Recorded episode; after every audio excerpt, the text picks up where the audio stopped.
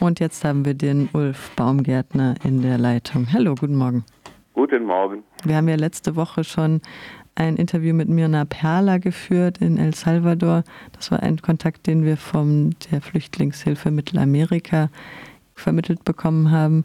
Du schreibst für die ILA und wir wollten jetzt noch mal ein bisschen über die Hintergründe sprechen, da letzte Woche nicht so viel Zeit war mit der Live-Übersetzung. Es gab ja diesen Erdrutschsieg für die Partei Nuevas Ideas vom neuen Präsidenten Bukele in El Salvador. Jetzt haben sich am 1. Mai die ähm, Ereignisse so ein bisschen überschlagen. Aber vielleicht gucken wir noch mal ein ganzes Jahr zurück auf den 9. Februar 2020. Was ist da passiert? Am 9. Februar 2020, da war der äh, Präsident Nayib Bukele, der im Februar 2019 gewählt worden ist und im Juni, so ist es bei denen, sein Amt angetreten hat, also gerade mal ein halbes Jahr im Amt. Und da hatte er schon eine Reihe von Auseinandersetzungen hinter sich mit dem, äh, mit der, mit dem Parlament, Assemblea Legislativa. Das ist das äh, salvadorianische Einkammerparlament, das aus 84 Abgeordneten-Sitzen besteht. Äh, und da ging es dann äh, um den äh, Zeitpunkt vom 9. Februar 2020 um die Bewilligung eines Kredites. Das muss dort, also größere Kredite muss das Parlament dort entscheiden für seinen nationalen Sicherheitsplan, also zur Bekämpfung von der Bandenkriminalität. Und äh, die, äh, die, die Assemblea Legislativa, die, die alte, in der noch die anderen Parteien die Mehrheit hatten und Nayib Bukele nur äh, minoritär vertreten war durch die Partei, die sich ihm zur Verfügung gestellt hatte, damit er Präsident werden kann. Also bevor es noch Nuevas Ideas gab, äh, die hatten dies abgelehnt, woraufhin er äh, mit äh, äh, voll äh, Kriegswaffen ausgerüsteten Soldaten und Polizisten in die Assemblea eingetreten ist, sich auf den Sitz des Parlamentspräsidenten gesetzt hat und und äh, draußen auch mobilisiert hatte und gedroht hat, dass er das Parlament auflöst. Ja, das hat insofern Furore gemacht, als also praktisch das Parlament militärisch besetzt hat. Das hat Mirna Perla im Interview letzte Woche ja, als Putsch auch. bezeichnet. Ja, kann man sagen, ja. Und ähm, was ist dann jetzt am 1. Mai, also am vorvergangenen Wochenende passiert? Ja, da, das ist auch nach den salvadorianischen Regelungen tritt äh, das äh, Parlament und die Gemeinderäte und, auch dieses Parlament, äh, zentralamerikanische Parlament, das jeweils im Februar gewählt wird, am 1. Mai zu seiner konstituierenden Sitzung zusammen und am vergangenen 1. Mai hat dann als äh, äh, ist das auch passiert und in dem neuen äh, Parlament, in der neuen Assemblea Legislativa hat ja die Partei von äh, Nayib Bukele, Nuevas Ideas, inzwischen 56 Sitze. Dann kann man da noch die Sitze von seiner alten äh, Partei Ghana dazuzählen. Und in dem Fall haben sich auch noch zwei Abgeordnete der alten Militärpartei PNC und der äh, kläglichen Rechte der einstmals mächtigen christdemokratischen Partei ein Abgeordneter dazugesellt, sodass er dann 61 äh, mit 61 Stimmen wurde einfach das äh, die Verfassungskammer des äh, obersten Gerichtshofes äh, äh, entlassen und auch der Generalstaatsanwalt und durch Bukele treue Leute ersetzt. Das äh, kann man, das kann man nun wirklich als Putsch werten, äh, weil äh, das Verfahren für die Wahl der obersten Richter ein ganz anderes ist. Also kann man nicht einfach hingehen als Präsident oder als äh, Mehrheitsfraktion seiner Partei und das äh, äh, entlassen, rausschmeißen. Äh, die, die meisten von den fünf betroffenen Richter haben dann inzwischen wahrscheinlich, um ihr Gesicht zu wahren, ihre äh, äh, Kündigung nachgereicht. Nayib Bukele ist ja sehr beliebt. Er wurde ja auch mit, tatsächlich mit relativ großer Mehrheit ja, gewählt, ja, ja. obwohl wahrscheinlich auch nur 50 Prozent ähm, Wahlbeteiligung überhaupt da war. Ja, das hat die Mirna ja, darauf hat die Mirna mhm. ja hingewiesen, wobei noch zu sagen wäre, dass in El Salvador selten mehr als 50 Prozent mhm. äh, an Wahlen teilnehmen. Das ist ja so viel anders hier auch nicht.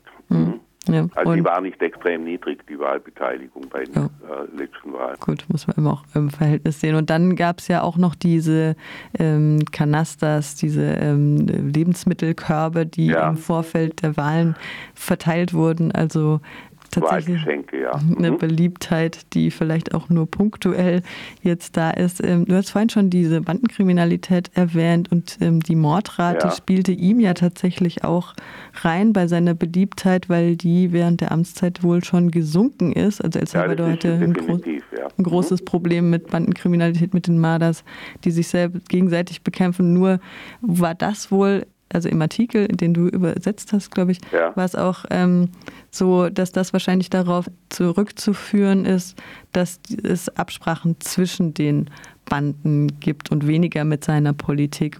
Oder wie ist die Bewertung von eurer Seite da? Ja, ja, das ist Geheimverhandlungen zwischen der Regierung und den, äh, und den Führungen von diesen beiden. Äh, das sind ja so Verbände, äh, die Mara Salvatrucha und die, äh, äh die 18.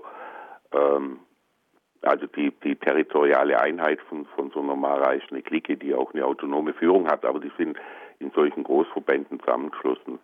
Kann man sich wie ein Fanclub einem Fußballverein vorstellen. Und mit denen soll es Geheimverhandlungen gegeben haben. Da gibt es auch äh, so Videohinweise, also wo Leute heimlich mit dem Handy aufgenommen haben, über Gespräche. Also Verhandlungen mit den Maras gab es unter den FMLN-Regierungen und auch da davor schon unter den Arena-Regierungen immer schon.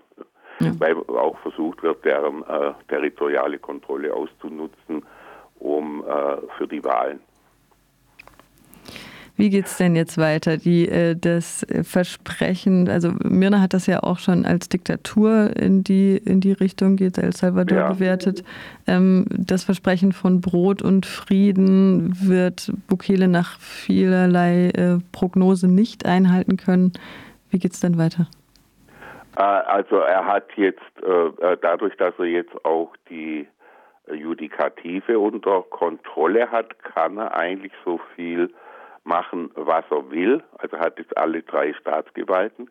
Hinzu muss man noch sagen, dass äh, auf der exekutiven Seite, also auf der Regierungsseite, auch die Streitkräfte und die nationale Zivil, die zivile Nationalpolizei völlig loyal mit ihm sind.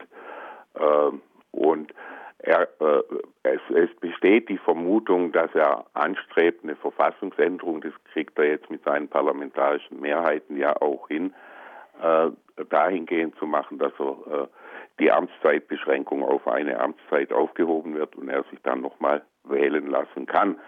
Ähm, ansonsten äh, ist die Frage, ob seine Popularität anhält. Die Hoffnung äh, besteht da von, von der Opposition oder äh, der äh, inzwischen zu kümmerlichen Recht äh, geschrumpften Linken, äh, besteht darin, dass jetzt doch dann ein Abnützungsprozess einsetzt. Er wird jetzt nicht alle fünf Jahre lang, die er regiert, das durchhalten könnten, dass er für alles Übel dann immer die Altparteien verantwortlich macht, äh, weil jetzt ist er allmählich selbst verantwortlich, beziehungsweise seine Partei.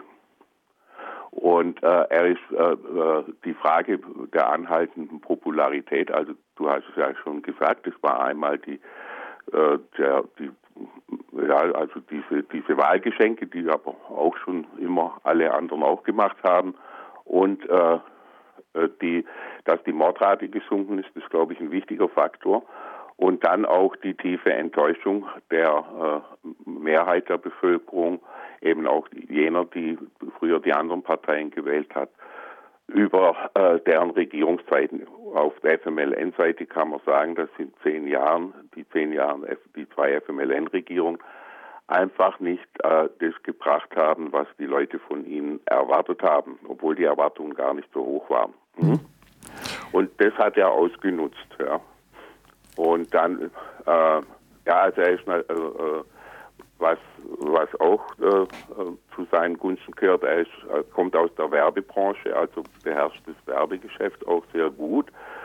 Und seine moderne Kommunikationsform, er regiert praktisch mit Twitter, kommt auch gut an. Äh, ja, obwohl die Twitter-Gemeinde in El Salvador jetzt äh, nicht so wahnsinnig groß ist, weil die Leute sich das nicht leisten können, ist sie doch sehr, äh, sehr beliebt.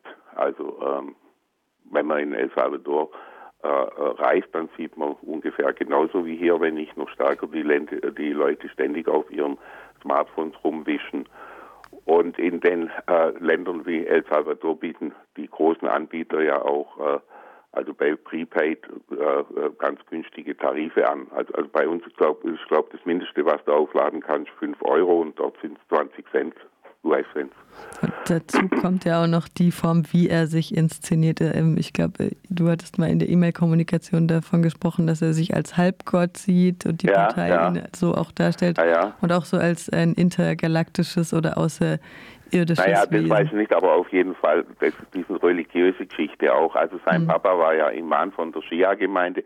Er selber, ich habe es mal versucht rauszukriegen, welche Religionsgemeinschaft oder wenn überhaupt, welcher Religionsgemeinschaft er angehört. So viel ich rausgekriegt habe, ist aber nicht gesichert. Gehört er einer von den evangelischen Kirchen an. Aber wenn du auf sein Twitter-Konto gehst, dann ist seine Selbstvorstellung äh, auf Twitter, die lautet äh, Präsident von El Salvador, Papa von Laila und Werkzeug Gottes in unserer neuen Geschichte. Also äh, ein, ein, wenn man das so, so liest, denkt man, der hat nicht alle Tassen im Schrank, aber offensichtlich, offensichtlich hat er das doch und offensichtlich kommt es auch ganz gut an. Mhm. Ulf Baumgärtner, du schreibst für die ILA. Ich danke dir für diese politische Bewertung. Ja, also gut, in der nächsten ILA wird dann wahrscheinlich was kommen. Ich bin genau. aber gerade dabei, was zu suchen äh, über die Ereignisse vom 1. Mai. Ich bedanke mich auch.